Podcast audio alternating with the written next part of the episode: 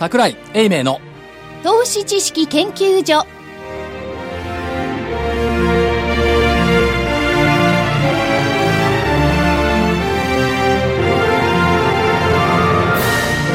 皆さんこんにちは。こんにちは。こんにちは。桜井英明の投資知識研究所の時間です。スタジオには桜井英明所長。桜井でございます。こんにちは。正木明夫隊長。まさきです。こんにちは。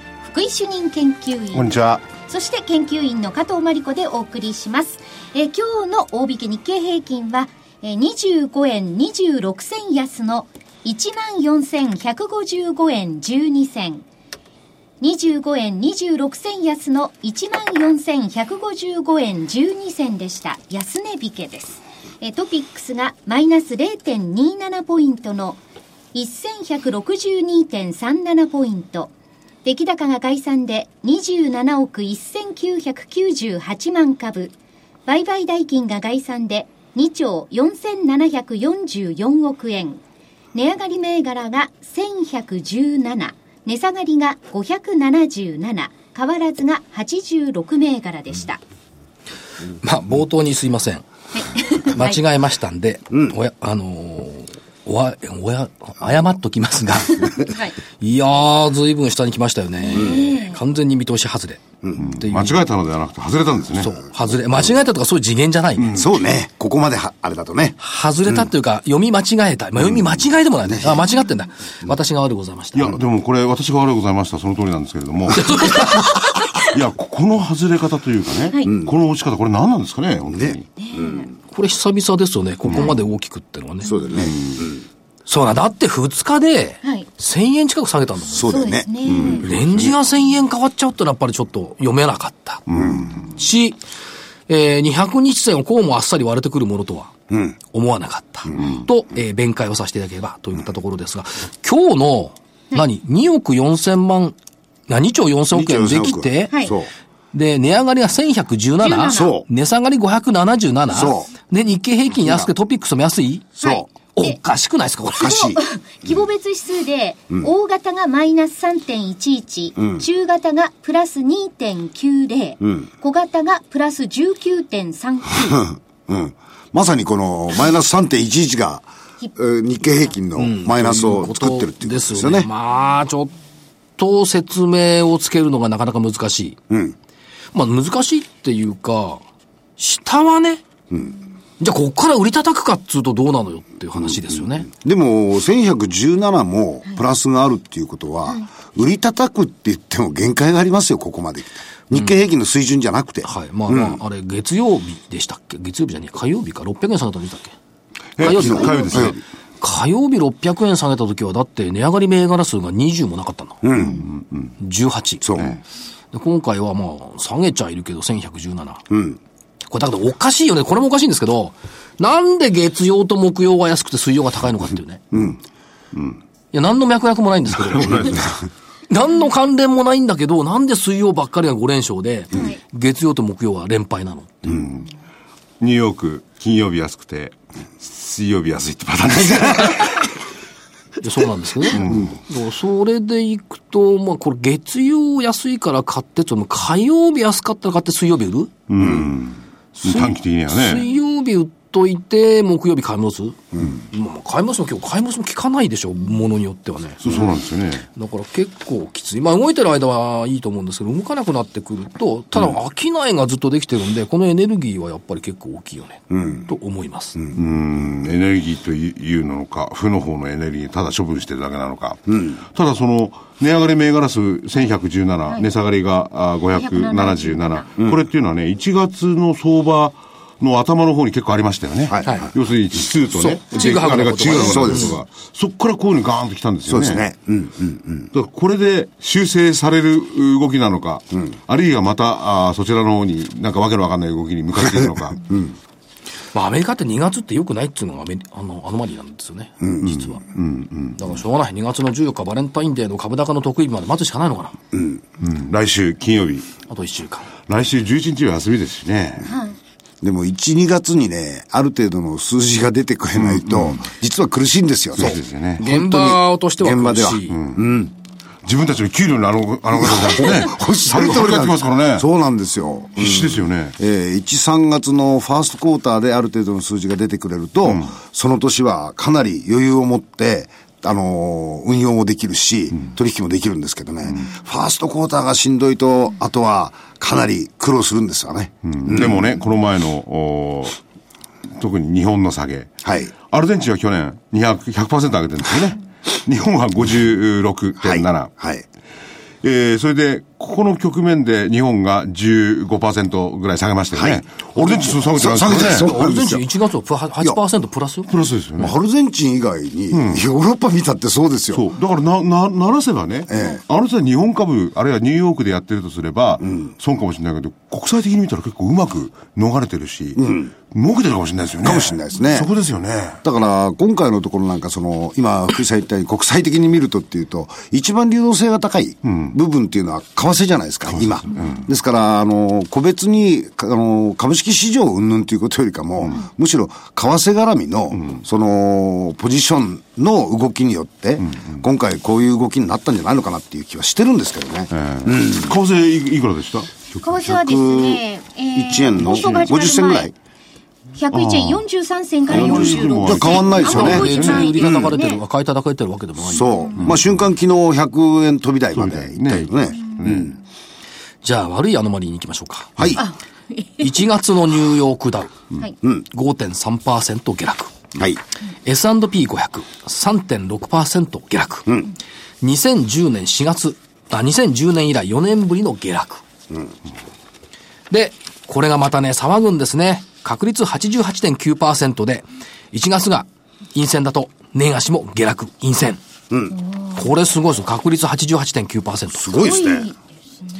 しかも、年初の1月2日も下落。最初の5日間、2008年以来6年ぶりのマイナス。さあ、年間騰落率がマイナスでしょうか？だけど、今までの 88. 点何パーセントってなると、マイナスなんでしょ？これね、多分ね、60年ぐらいの統計で取ってると思うんですよ、過去。そうすると確率88.9%なんですけど、2000年以降で見てみると、そうでもないんですよ。例えば、直近でいくとね、2010年1月、1月マイナス3.7%、年間12.8%上昇。前の年、2009年1月、マイナス8.6%、1月、年間23.5%上昇。2005年1月、1月、マイナス2.5%、年間株価は3%上がりました。2003年1月、1月はマイナス2.7%、年間26.4%上昇。その期間はでも非常に無理した時ですよね。だからね、ね、相当や、や、やばいって言った言葉はあれですけどね。だから IT バブルが崩壊した後に、最初のレスキューみたいのがあって、ええ。その後今度は、例のリーマンショックそうですからね。なんていうところでしょ、うん。だから結構、まあ、くまあ、苦労っていうのかなんていうのかね。出ればっていうのかなんていうのか知らないですけど、それでやってた時期ですよね。じゃあ、しょうがない。じゃあ、こっちでいきますか。はいはい。どうぞ。こっちでいきますいろいろありますね。いろいろあるね。いろいろ。トヨタ、日立、最高益。と出てきました。はい。はい。で、出てんだけどね。昨日、一昨日でしたっけ？そうそう。おおとといか。おとといですね。225採用銘柄の一株当たり利益。はい。998円。これね、先週1000飛び飛び1円まで上がったの。そう言ってましたねこれがね、トヨタ日立最高益のくせに、一株当たり利益が減っているっていうこの現実。これがよくわかんないよね。んだって、決算発表が進んでくれば、この数字が修正されるから、まあまあ。わかんなくはないんじゃないですか？いやいや、わかんなくはないんだけど、ん減る、減ってんのよ。減ってるんですよ。ね、先週は上がってたのよ。今週、減ってるのよ。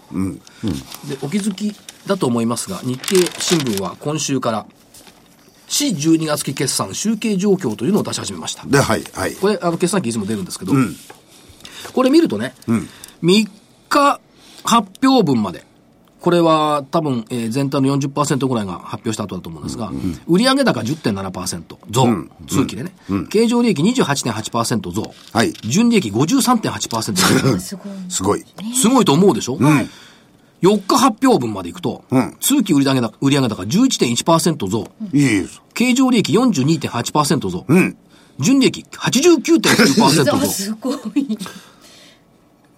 ね？それで、5日発表分ってのは今日乗っかってる分ね。はい。通期売上高11.1%増、経常利益40.6%増、純利益81.3%増。やっぱ8割増益はこれ、まあ今半分ぐらいしか発表してないですけども、出てくるのかな。ということ。まあ金曜日に集中するんでしょうけどね。89%で、80%で維持するのか70%になるか分かんないですけども、まあでも、企業業績は悪くないよね。っていう。で、でもなんで1000円割ってるんですか、だから分かんない。な、なんでですか、俺。聞きたいですよね。そう。これが不思議なの。増えてるのに全体は割っている。そして、もっとすごかったのはこれだよね。今日の日経。京急電鉄。C12 月期純利益。44%増。そう。えー、純利益109億円。これですね、通期純利益見通しは90億円なんですよね。第三四半期までで109億円稼いじゃったんですよね。そうすると19億円も第三四半期までに多く稼いでいる。うん。ですが、これいいでしょ？あと3ヶ月。情報修正してない。うん。え、重要修正してないんですか？してない。日経の書き方を見ると、通期業績は上振れする公算が大きいって書いてある。ほ訪日外国人観光客はビジネス客が増え、羽田空港と接続する路線が1割増と伸びた。確かにね、京急乗ってるね。羽田。あのー電鉄会社はね、その羽田路線を増やしたりとかね、なんかしてるっていうのは増益要因になるかもしれないけど、基本的にはひ敷地場とあと乗る人間同じですからね。それでこれだけ増えるってのは大したもんですよね。大したもんです。まあまあ、あの、電鉄会社が不動産だとかね、そういうのがありますけど、でも多分大したもんだと思います。それ以外の他の事業を始めたとかね、土地を売ったとかそういうのがない限りはね。そうですね。あともっ決と、もっと面白いのはさ、正木さんの方が関係深いと思うんだけど、ええ西武ホールディングスあるじゃん。あります。上場廃止になっちゃいました。はい、はい。上場してきそうじゃない、今年。うん、またね。電鉄会社って結構西武の株持ってるおー。おー。なるほど。で、っ京急って確かに西武の、ね、大株主入ってるの。お金持ち合ってて。うん、そうそうそうそう。ていうことは一回焼却してるでしょ？西武さんが。それはそうですよね、上場廃止になってるね。ね。ですから、あの時に焼却して、えー今度は逆に言うと、それが含み益になるわけですか。そう。そういうものも出てくる。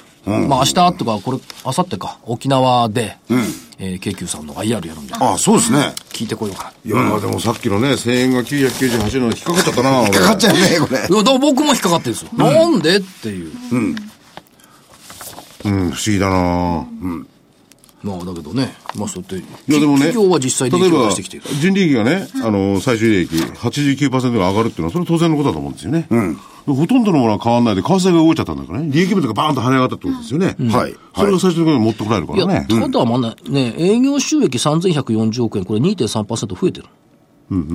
から、営業利益が223億円で16.9%増、経常利益168億円で23.7%増、当期純利益90億円で6%増と。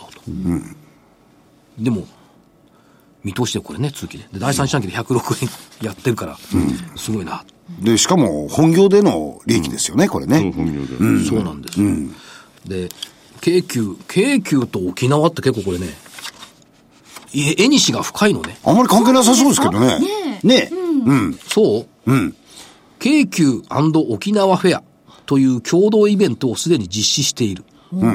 電車を一編成丸ごと沖縄の見どころ。これで飾ったイベント列車が走っている。京急さんってあのそういうあの列車走らせたりしてあの頑張ってらっしゃいますよね。だから沖縄で別に走ってんじゃなくてこっちで。こっちで。皆さんこう行きましょうっていうようなきっとタイアップなんでしょうね。えっ、と、沖縄美ら海水族館から沖縄の海に生息するオオメジロザメが送られたので、京急油壺マリンパークにはいる。僕思うんですよ。それ羽田、羽田路線があるからね。はい羽田の行くお客さんにそういうの見せるのいいですけど、すでに行き方は行くとこ決まってますからね。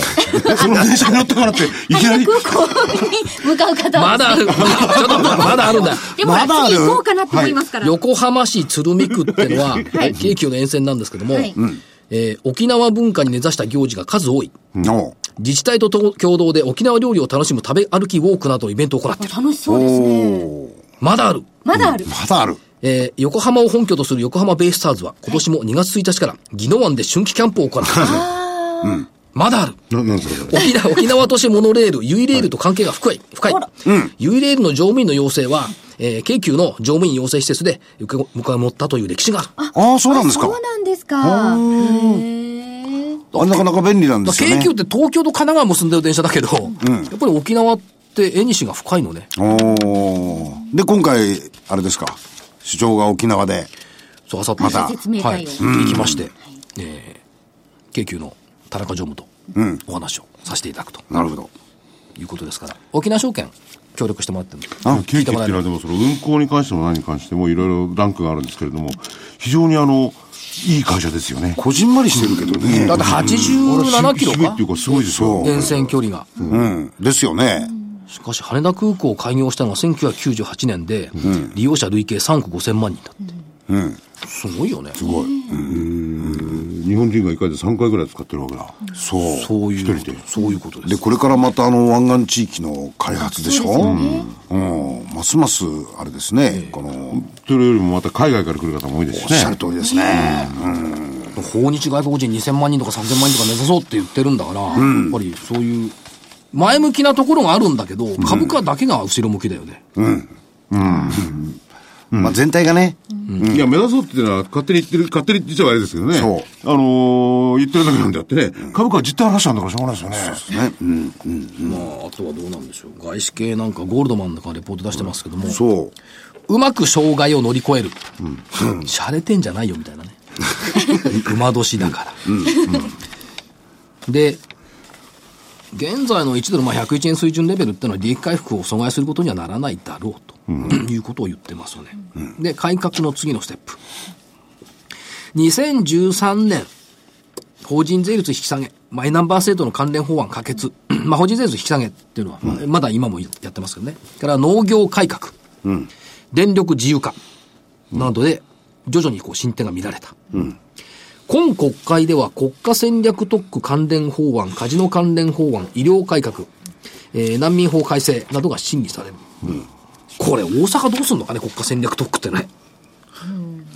市長さんがね、どうなること選挙やるって言ってましたよね。でも、高中さんはなんかあれでしょ？あんまりアベノミックスを評価しないようなコメントを出したりなんかしてコメンるじゃないですか。トは出してますよね。でも GS のこの、えー、見方の方が、マーケットっていうか日本の状況をよく理解して咀嚼してるんじゃないかっていう気はしますけどね。うん。まあ、よく理解はしてるでしょうね。まあ、でも強気ですよね。未だに。ですよ。いまだにってあれですけど、日経平均1万7500円という目標をキープしてますもんね。ですよね。私もいまだに日経平均2万4000という目標キープしてます。今、今だに言ってますか ?1 万7500円。ちょっとえ？低かったですよね。2万4000になってるんですか、今？それでございます。あ、そうですか。1万円ありますよね。本当にマーケットっていうのは苦労するところですよね。苦労しますね。いや、苦労しますよね。この厳しさ。でも改革の次のステップとかなんとか言っても、アベノミクスもですね、給料が上がらない限りはね、昨日から、あの、経団連とね、労働がいろいろやってますけれども、大変ですよね。それが回らない限りは、消費税の3%引き上げだって、飲めない、飲めないって、まあ、れですけどね、動くんでその通りなんですけれども、難しいです、大変ですよね。ですね。ただ、あの、大手のところからしか、多分、この、給料の引き上げってできないと思うんで、そう考えると、トヨタですとか、あるいは、あの、その他の大企業の、まあ日立なんかすでにね。日立をはじめとして、まあ、その辺のところが、あの、こういう条件を飲んでくれるようになれば、あのー少しずつじ現実味が出てきたものになっていくんじゃないかと思いますけどでもいね。わゆる一部上場の企業に勤められてる会社員っていうのは、ね、そんなに多くないですよ。数パーセントのもんですよね、そうです、そう国です。民全体の。そうですね。うん。その意味ではですね、一級なんかね、森社長がさ、はい。給料は3%上げる。あ偉い。羨ましい。消費税上がっても関係ないっそう。て言ってました。森さんは偉い。森さん偉いまた来てもらおうか。来てもらいましょうよ。今日行くんですよ、これから。あ、そうなんですかええ。か。そうなんで。ですも、ね、日本企業思うんですけどね。日本企業大きいところはみんな海外でもや雇ってますよね。はいその人たちは、円高でね、どんどん行ったっていいんだから、2ペイなんとかみんな送ってくれりゃいいんだよなと思うんですよね。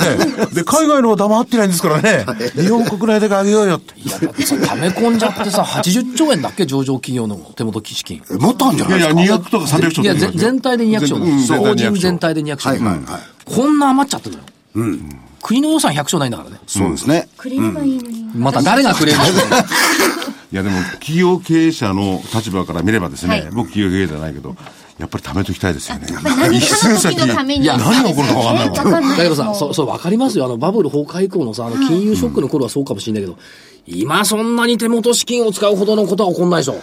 でも、福井さんね、金さん銀さんも、いただいた出演料を貯金してるっていう、金さん銀さんならわかりますけどね。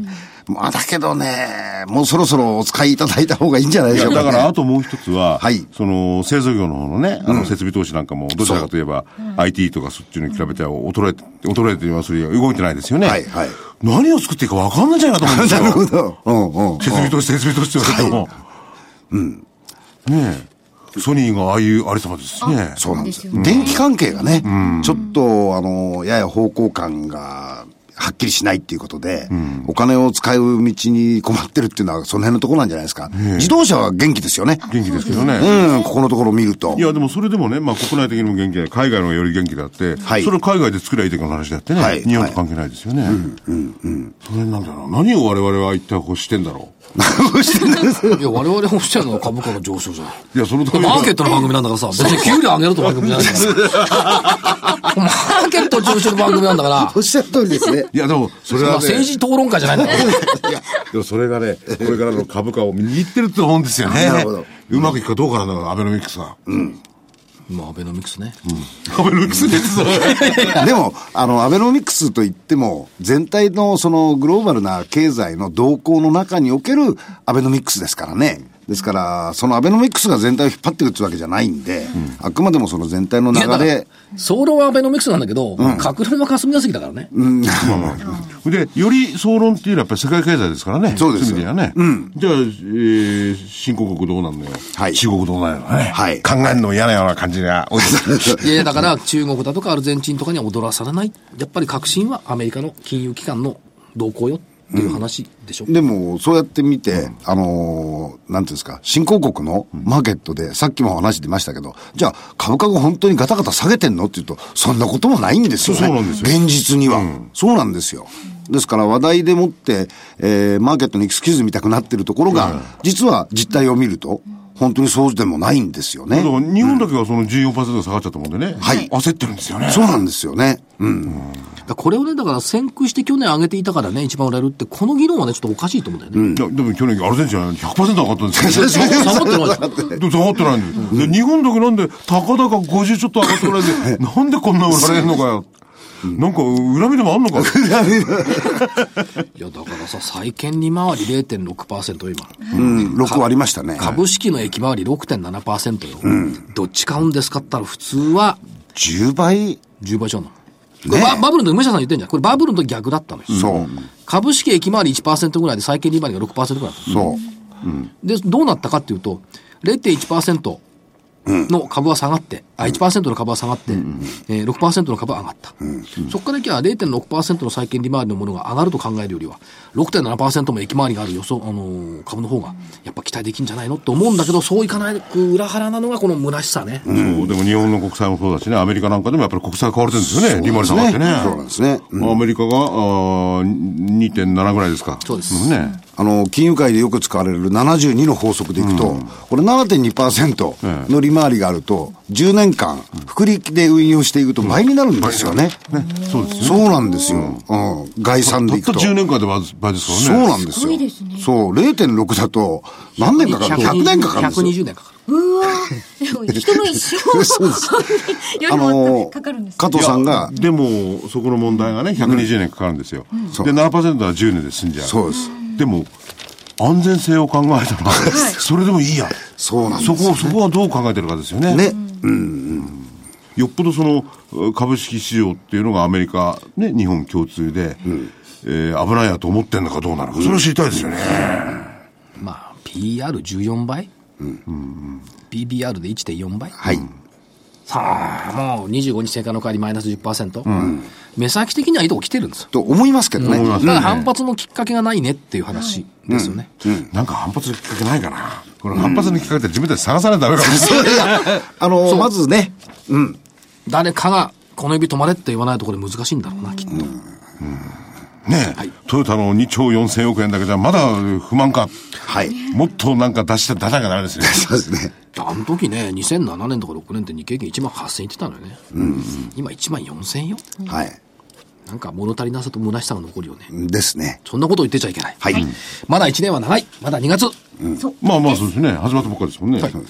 まだ2月。だからそ、そこの先行きに対するね、楽観でいいのか悲観でいいのかってみんなこう触れてるところだと思うんですよね。はいはいでアメリカ経済だってやっぱり分かんないですよ。はい。日本だってその円がね、多分、えー100円内外で今やってると思うんですけれど、あるいは97円から100円の間で。これ万が一100円でやったやつら、100円こう割り込んじゃうとまた響いてきますよね。その話さっきもしなかった。した。なんか堂々巡りの議論がちょっとお知らせってこいいんじゃないこれ。お知らせ飛ばそうと思ってんあ、あと、そうなの？お知らせ行って、あの、ちょっと休みますか？お知らせいかないと聞いてる人も疲れるから。頭の切り替えをしましょうか。はいそれではお知らせです。はい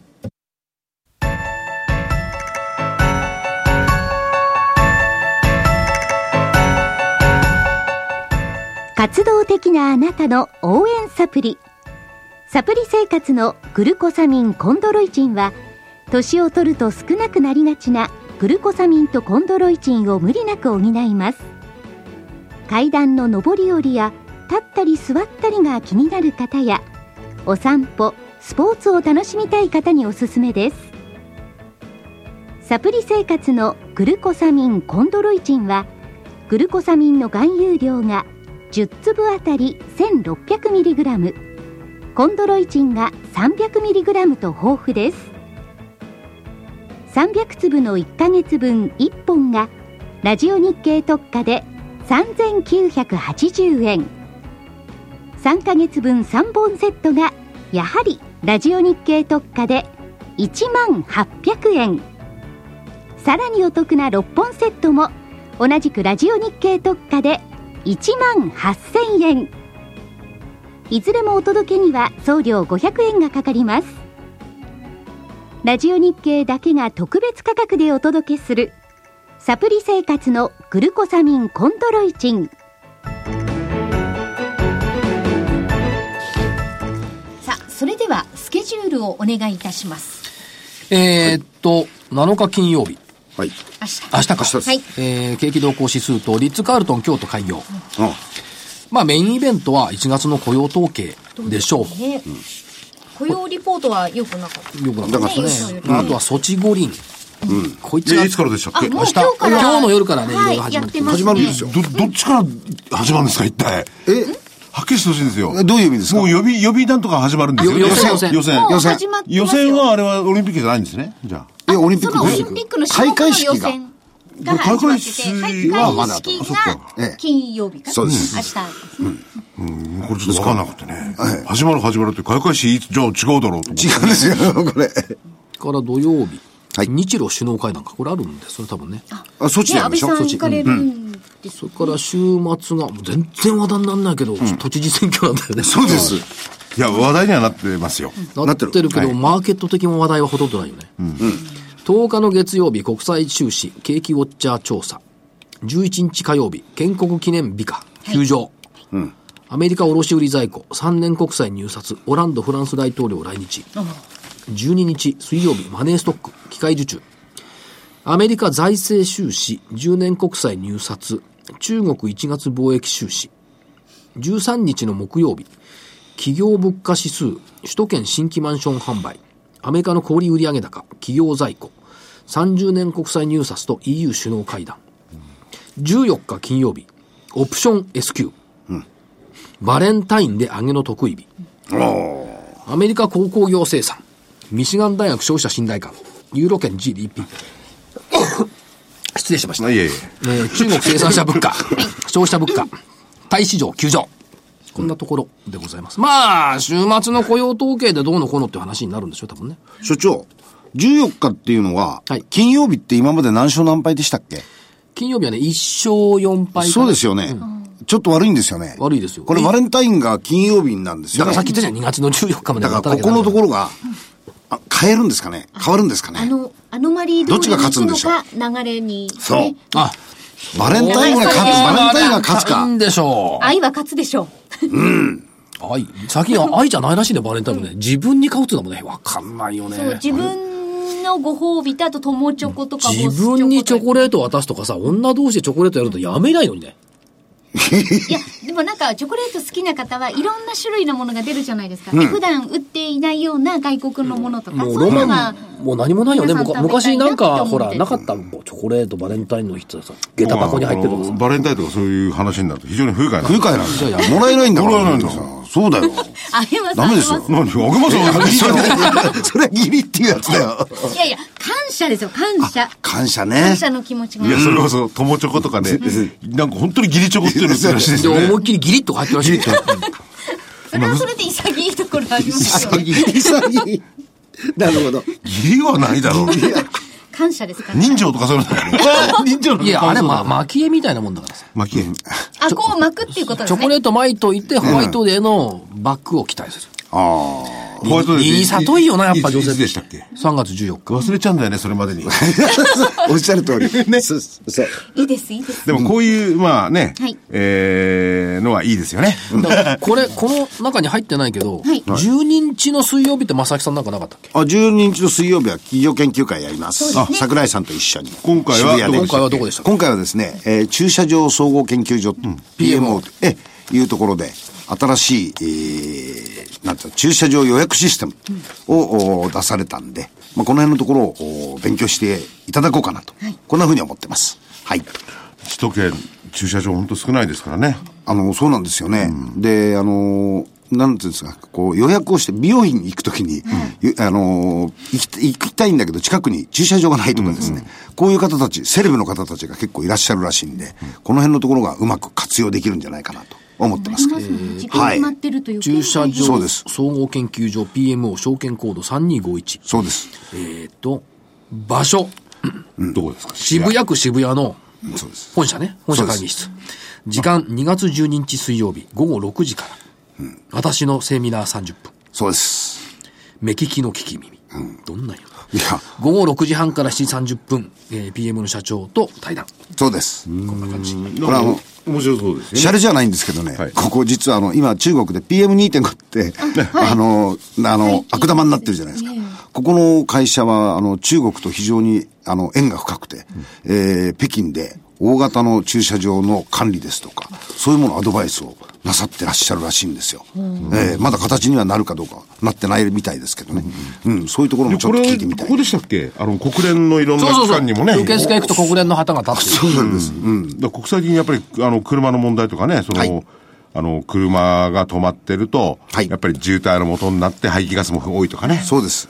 渋滞の問題だからね。そうノウまあね。持ってんだ。個別株がどうのこうのっていうことじゃないんですけど、まあ、あの、世界的な、その一つの問題をおきちっと定義して、それの解決に向けて取り組んでらっしゃる姿を見ていただければというふうに思ってます。なるほど。はい。やっぱり直にお話伺えるっていうのはいいですよね。ですよね。うん。ただ僕はセレブでもないし、美容院にも行かないし、予約も必要ねえなと思うんだけど、やっぱり車で出るときがあってね、その時にね、あの、事前にうんそこに止められることが分かってるのは楽ですよね。そうです。あれね、駐車場探してる時間かかっちゃうんだ。そう、大変なんですよね。それとね、あの、イベントなんかがあると、そういうところの予約うんも活用できるらしいですよ。うん。で遠くに止めちゃうとまためんどくさいんですよね。何のために車で来たのかわからない時ありますからね。ね、市場全体がちょっと混沌としてる時なんで、はいえー、桜井、えー所長を見習ってですね、加速とは言わないんですけど、はい足で自分で体験してみようかなと。で、それ私も行きたいとかね、まあ僕のことじゃなくて、はい12日ですか？はい。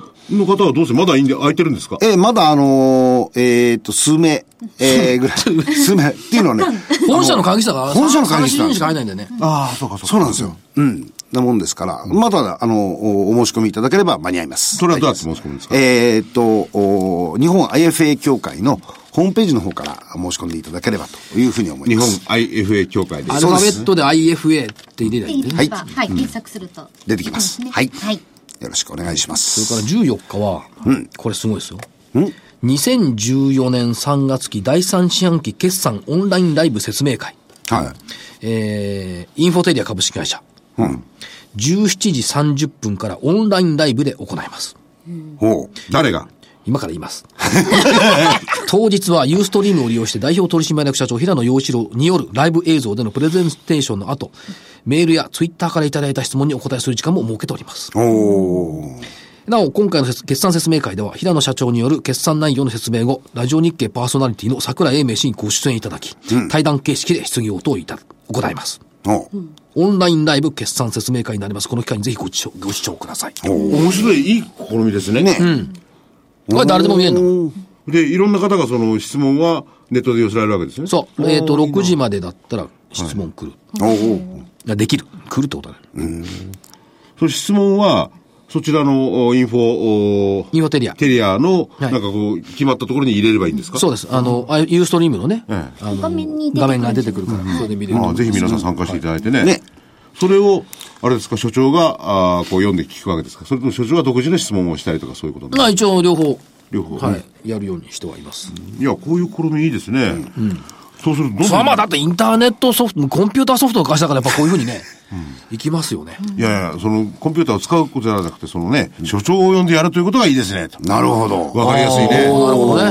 どんどんどんどん皆さん、あの、この企業の方が聞いてる方がいらっしゃいましたら、ぜひ私の方に電話を。ちょっと待って。マネジメントですかちょ、ちょっと待ってください。これね、いいんだけど、これ。ボランティア結構大変なんだよ、たくさん来ると。ボランボランティアねそうボランティア結構多いんですよ言っときますけど、そうなんです。でもそれもこれやっぱり、別にこれは商売してるわけじゃないから、申し訳ないですけど。そう、うんボランティアが多くてね、本当所長大変なんですけども、それもこの証券市場のためですから、まあ、そうです。この人100個や200個年間のボランティアぐらいどっちもないじゃないですか。人ってことはないですよ。そういうふうに言われてさ、最近さ、DVD って月に4本撮ってる。確かに。話題変えましょう。話題変えましょう話題変えましょう。はい。はいで、えーっと、悩んで来週の見通しね。そうですでも随分下に、いや、ずいぶんすみません。ちょっと加減ね、これ、た加減はこれで1万3955円。はい。2月の5日安値。これ加減取ったら200円下でしかないのよ。そうですね。そうです155円ですからね。ねでね、悩ましいのが、う上。はい。自分で最初。に書いたのはね、1万5757円、25、2銭って書いたけどさす、ごいワイドスプレッド。それはちょっとワイドスプレッドじゃないってそうおっしゃる通り。うーん。ね200日線か。14,428円うん。うん？75日の1万5180円？うん。どっちにするんですか？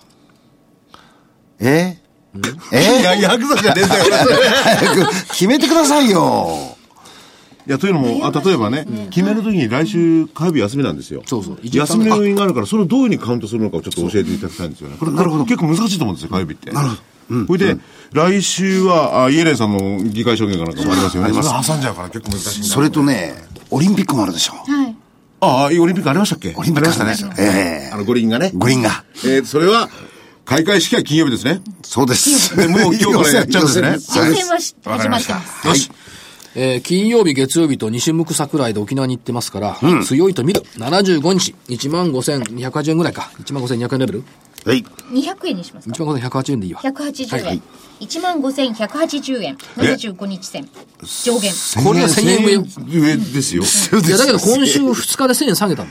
600円と380円だから。ここでもしかして金メダルなんていうことがあると気持ちがもういや、全然関係ないと思うダメダメですか？そそれはちょっとね、あの、下げるのは早いんですけど、上げるのはね、去年なんかも例でも、そうです結構かかるんですよね。時間か埋めかるためにはね、そこをどうあれなんで下げるの早いと思うるかなんでですか？あれがなくなったのは空売り規制。はい、はい、はい。で、原年以下売れなかったのに、今買いたいで売れるのよあ。そうですね空売り規制の解除の影響が多く多いから、売りの時にドーンと下がるケースが多くなってる。あの時一切話題にならなかったですよね。ならなかったです空売り規制の解除っていうのは。この番組じゃ結構言ってましたけどね、忘れちゃった言ってたこと。うん、でも全然、全然影響になってない。人々は全然考えない。だからさ、やっぱり過去に言ったことはやっぱ覚えとかないといけないよね。そうですね。みんな新しいことばっかり言ってるけど、過去にみんな触れてんじゃん、みたいな。そう、この言ったことを覚えてたりなんかすると、勘も働いたりなんかするんですよね。うん、でも、ああの、言ったことを覚えてると、とと時々赤面することがあって、え、いやそんなこと言ってたよね、みたいな。ね、あの、いろんな個人的な関係で言ったことをわざと忘れるケースもありますけど。それで、え上はやっぱりその数字にしいいんですか？いやいや、いいです。はい。いいですね。じゃあもう一遍言ってください。はい。はい。えー、加減が2月5日の安値、13,955円。はい。上限が75日線、はい。15,180円です。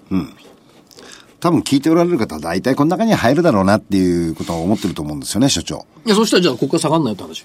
でもそこ、そこなんですよ、ポイントは。そういうことね。そういうことよなるほど。だからそっちはすんなり出たんだけど、上が出てこないのはどう、どうなの、なるほど。で皆さんね、1万3955円っていうのは言ってる方多いんですよね。うんうんうん。確かそそれポイントだと思うんですね。なるほど。そしたらその万が一ですよ、うん、抜けてしまったらどうなるかってやっぱり一応、心の準備としては。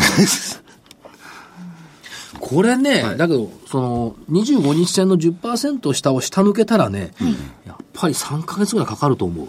うん、修復には。ちなみに、去年の6月に下11%に行った時、修復に半年かかったんだそうですね。うんうんうん。いや、だからイベントとしてはいろいろありますよね。まあ、あ措置の五輪っていうのもイベントなんでしょうけれども、それやっぱり、まあ、こんなことは起こっちゃ絶対いけないんですけども。ね、いろいろ事件が起こるとかなんて見てしまってね、それがこう影響する可能性ありますよね、うん、経済活動にね。うんそういうの怖いんだな。日本のマーケットはこういう話で怯えやすいマーケットだから、一言出てくるとみんな怯えちゃうから、そう言わないで。言わないよ、もう平気。じゃあ何が出てこようがもう平気。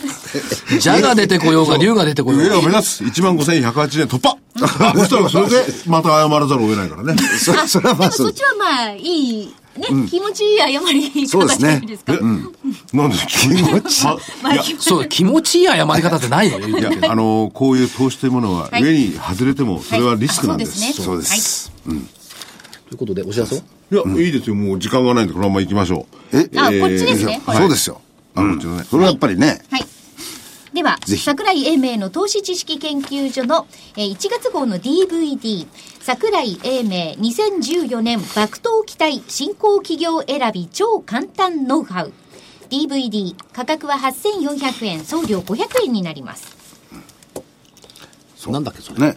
新興企業選びのポイントです。まあ、まあ、新興企業と限定というか、いろんな企業の選び方。まあ、ここに。これから伸びるぞ。たくさん作ってか、どんどんどんどんやつだな。なるほど、はい。そう。まあ、いろいろね、簡単な法則。はい、簡単であればあるほど、自分の時間を大事にできるっていう意図がありましてね。うん。だから簡単に、まあ、数個ポイントを上げていただいて、はい、えー、それをクリアしたものを、こう、自分の投資先として絞り込んでいただきたいと。うんね。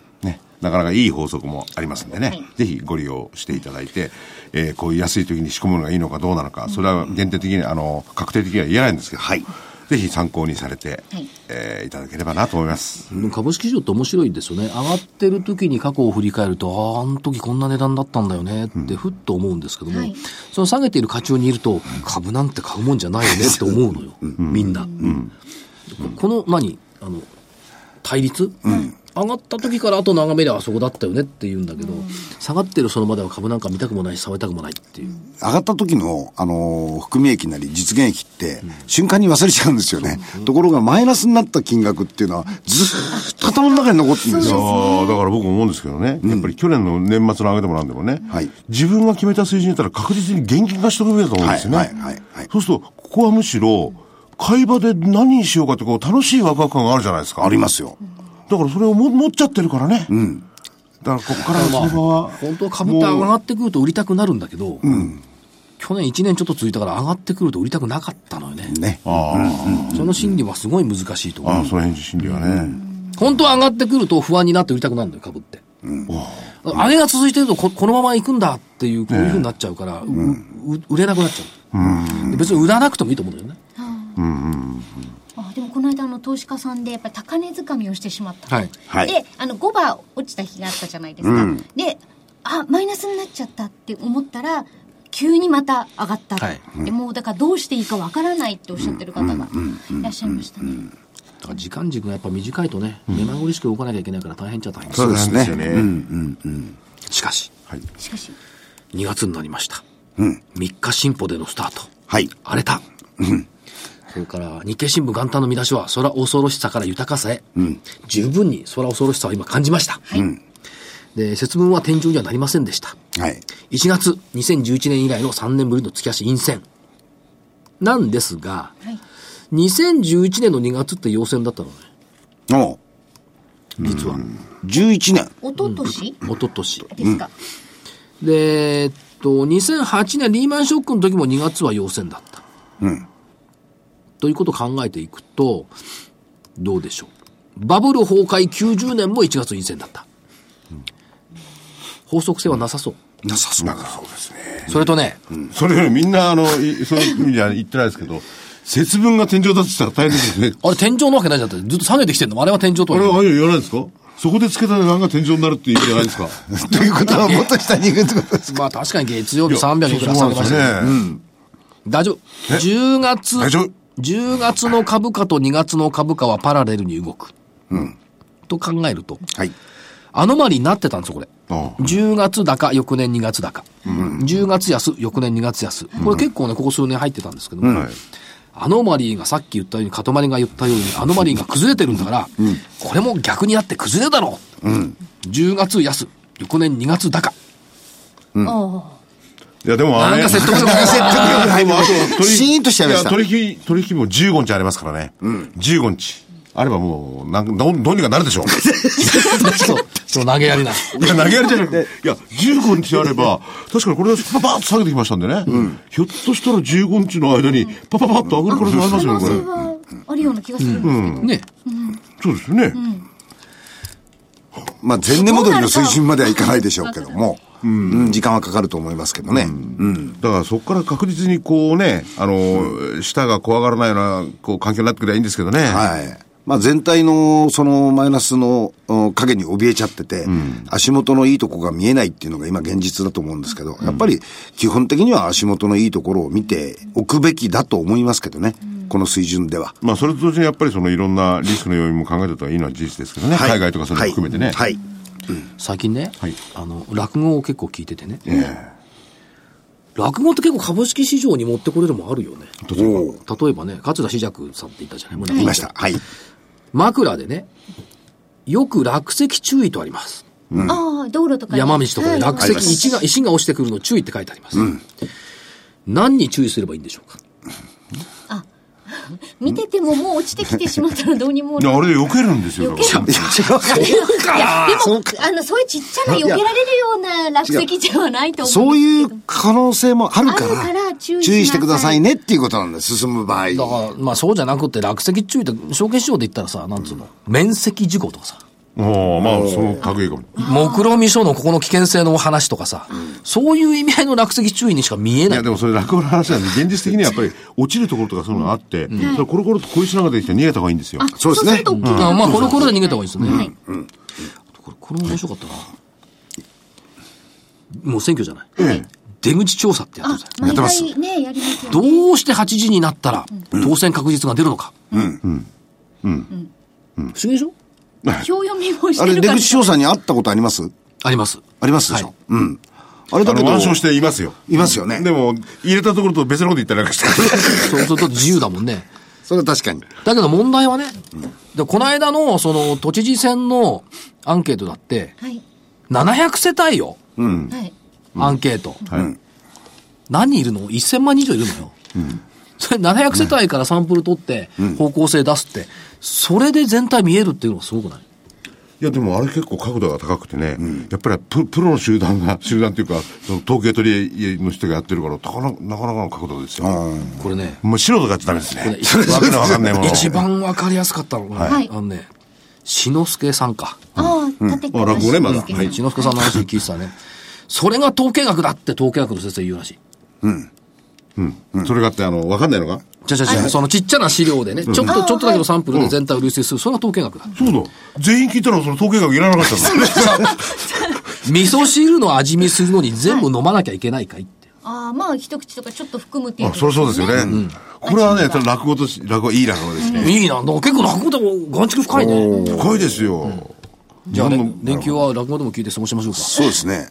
株価が落ちないように。うんこの間、あの、ね、送っていただきましたから、URL を、所長から。で、所長もあの、沖縄気をつけてはいそうですね。これからすぐにね、西西行く桜井ですから。はいえ期待しましょ上がることを期待して。はい暖かくていいですね、あっちは。はい。ねではまた来週。はい、はいそれでは皆さんまた来週。失礼しましたさようなら。失礼します。